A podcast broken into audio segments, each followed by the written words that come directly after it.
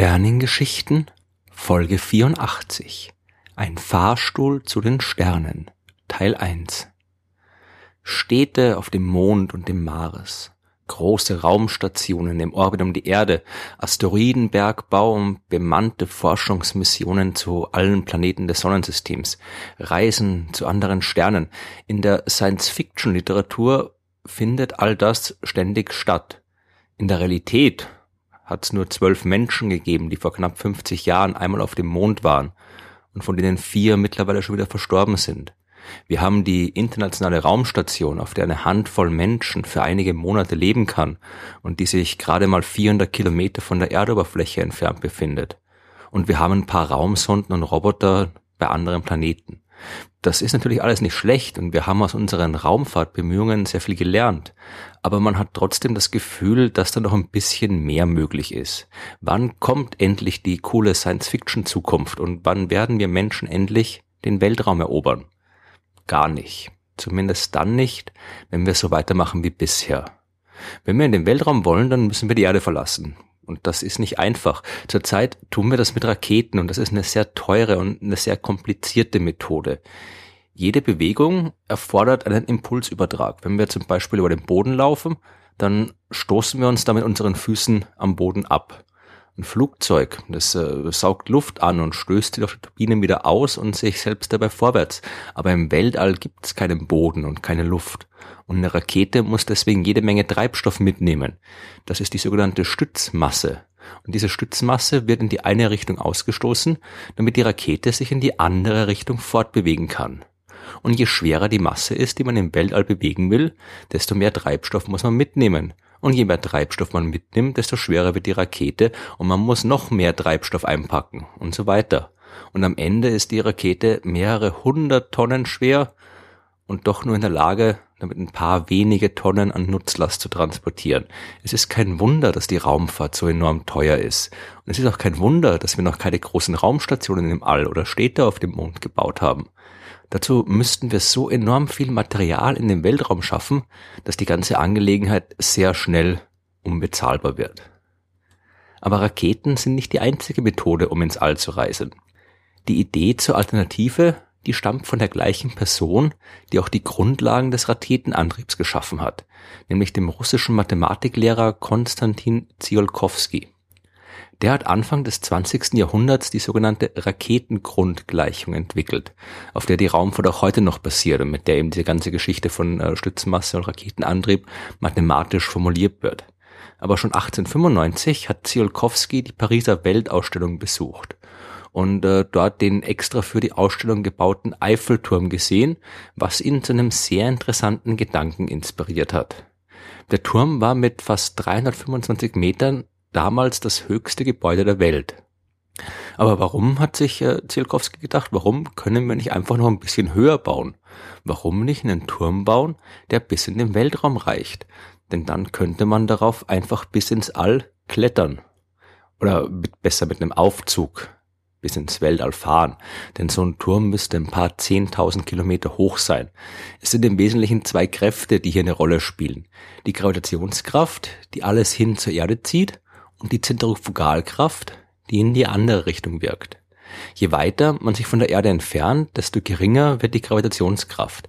Gleichzeitig wird aber auch die Zentrifugalkraft immer größer und irgendwann erreicht man einen Punkt, an dem sich die beiden Kräfte aufheben. In diesem Abstand von der Erde ist man schwerelos und fällt nicht mehr auf die Erde herab, sondern um die Erde herum. Man befindet sich in einer Umlaufbahn um die Erde und könnte man einen Turm bis in diese Höhe bauen, dann könnte man ohne jeden Antrieb ins All gelangen. Denn man würde sich die Energie der Erde selbst zunutze machen, um auf die nötige Umlaufgeschwindigkeit zu kommen. Denn die Erde bewegt den Turm und alles, was sich darauf befindet, bei ihrer Drehung mit sich. Damit das alles funktioniert, muss der Turm aber sehr hoch sein, wirklich hoch, enorm hoch. Denn äh, der Gleichgewichtspunkt befindet sich in einer Höhe von 35.786 Kilometern, also mehr als der doppelte Durchmesser der Erde selbst. Darunter geht's leider nicht, denn es ist zwar selbstverständlich möglich, die Erde auch in einer niedrigeren Umlaufbahn zu umkreisen, so wie es äh, viele Satelliten machen oder auch die internationale Raumstation. Aber dazu muss dann eben auch die Umlaufgeschwindigkeit viel höher sein und man braucht wieder einen entsprechenden Antrieb. den Raketenantrieb, um diese Geschwindigkeit zu erreichen. Will man ohne Antrieb nur durch die Drehung der Erde nötige Geschwindigkeit kriegen, um eine Umlaufbahn zu erreichen, dann muss man eben auf diese 35.786 Kilometer hochklettern. Das ist der sogenannte geostationäre Orbit. Dort dauert eine Umkreisung der Erde genauso lang wie die Drehung der Erde um die eigene Achse. Vom Erdboden aus betrachtet scheint sich ein Objekt in einem geostationären Orbit nicht zu bewegen, sondern immer über dem gleichen Fleck stehen zu bleiben. Und das ist auch der Grund, warum sich dort jede Menge Kommunikationssatelliten befinden. Denn da wäre es ziemlich unpraktisch, wenn man zum Beispiel die Fernsehantenne ständig auf einen neuen Punkt ausrichten müsste, damit man ein Signal empfangen kann. Da ist es praktisch, wenn der Satellit von der Erde aus gesehen immer über den gleichen Punkt steht und man die Antenne nur ein einziges Mal auf eine einzige Stelle am Himmel richten muss. Satelliten zum geostationären Punkt zu bringen, das ist kein allzu großes Problem, wenn man Raketen verwendet. Aber einen Turm vom Erdboden bis dorthin zu bauen, so wie Tsiolkovsky sich das vorgestellt hat, das ist ein klein wenig komplizierter. Genauer gesagt, es ist eigentlich unmöglich. Denn die Basis des Turms, die müsste ja das gesamte Gewicht darüber tragen. Und das funktioniert nicht. Mit jedem bekannten Material wäre ein Turm so schwer, dass er in der Erdkruste einsinken würde. Aber die prinzipielle Idee, die ist trotzdem gut. Man muss ja nicht unbedingt von unten nach oben bauen. 1957 hat der russische Physiker Juri Arzutanov eine andere Idee gehabt. Man könnte ja auch ein Seil von einem Satelliten im geostationären Orbit nach unten zur Erde herablassen. Denn dann trägt jeder Abschnitt des Seils ja nur das Gewicht, das unter ihm hängt. Und das wird zwar umso mehr, je weiter man nach oben kommt, aber da auch die Gravitationskraft abnimmt, steigt das Gewicht nicht ganz so schnell, wie man denken würde. Trotzdem kann man nicht einfach so ein 35.786 Kilometer langes Seil konstruieren. Jedes normale Seil aus jedem bekannten Material, das würde zwangsläufig unter seinem eigenen Gewicht reißen. Aber 1975 hat der Amerikaner Jerome Pearson eine weitere gute Idee gehabt. Der hat sich überlegt, dass das Seil ja nicht unbedingt überall gleich dick sein muss. Ganz unten muss es ja quasi überhaupt kein Gewicht halten, weil ja nichts mehr drunter hängt. Das Seil kann hier also extrem dünn sein und damit auch extrem leicht. Und je weiter man nach oben geht, desto größer muss der Querschnitt des Seils werden, bis es dann am Gleichgewichtspunkt im geostationären Orbit am dicksten ist, weil es dort ja auch am meisten aushalten muss. So ein Seil mit einem kegelförmigen Querschnitt, das könnte eventuell realisiert werden. Und man könnte es dann vielleicht auch viel länger machen. Und das wäre auch nötig, denn es nützt ja nichts, einfach nur ein Seil aus dem All zur Erde nach unten zu hängen.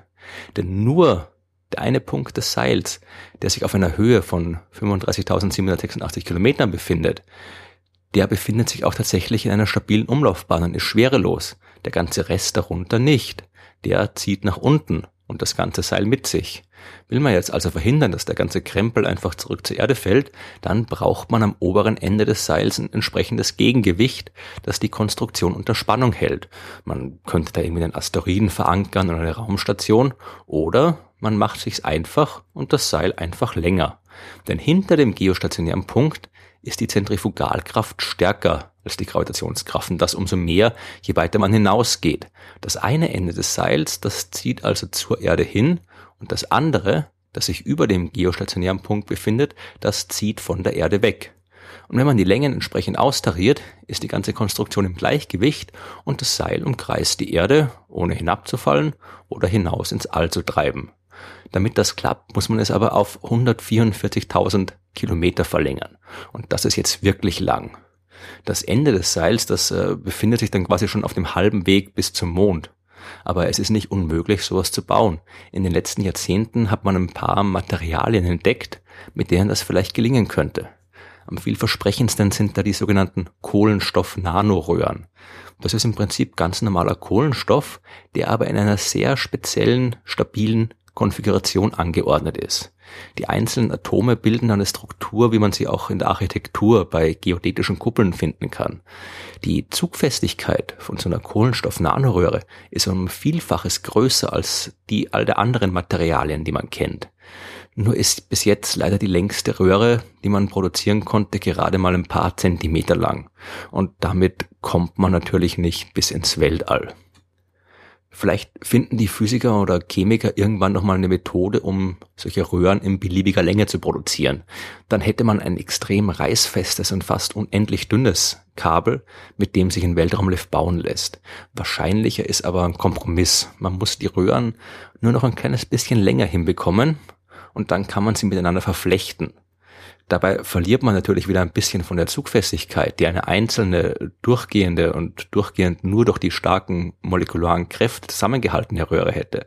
Aber weil das Material eben auch sehr leicht ist, kann man am Ende trotzdem noch ein Seil basteln, das leicht und fest genug ist, um einen Weltraumlift dran aufzuhängen. Und man kann ja klein anfangen. Das erste Seil muss ja nicht viel Nutzlast aushalten können.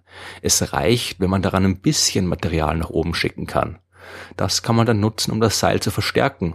Und dann kann man noch mehr nach oben schicken und das Seil noch stärker machen und so weiter. Es würde schon reichen, wenn man am Anfang nur äh, etwa eine Tonne Material entlang des Seils nach oben transportieren kann.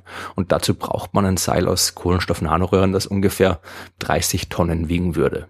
Das ist viel, aber machbar.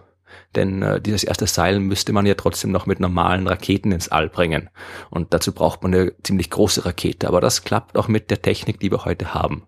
Und wenn das erste dünne Kabel erstmal installiert ist, dann zieht sich der komplette Weltraumfahrstuhl daran quasi selbst in die Höhe. Aber mit einem Kabel, das einfach nur aus dem All bis hinab zur Erde hängt, kann man natürlich noch nicht viel anfangen. Es braucht noch mehr, um einen funktionierenden und vor allem einen sicheren Weltraumlift zu bauen. Und wie das funktioniert, das erzähle ich in der nächsten Folge der Sternengeschichten.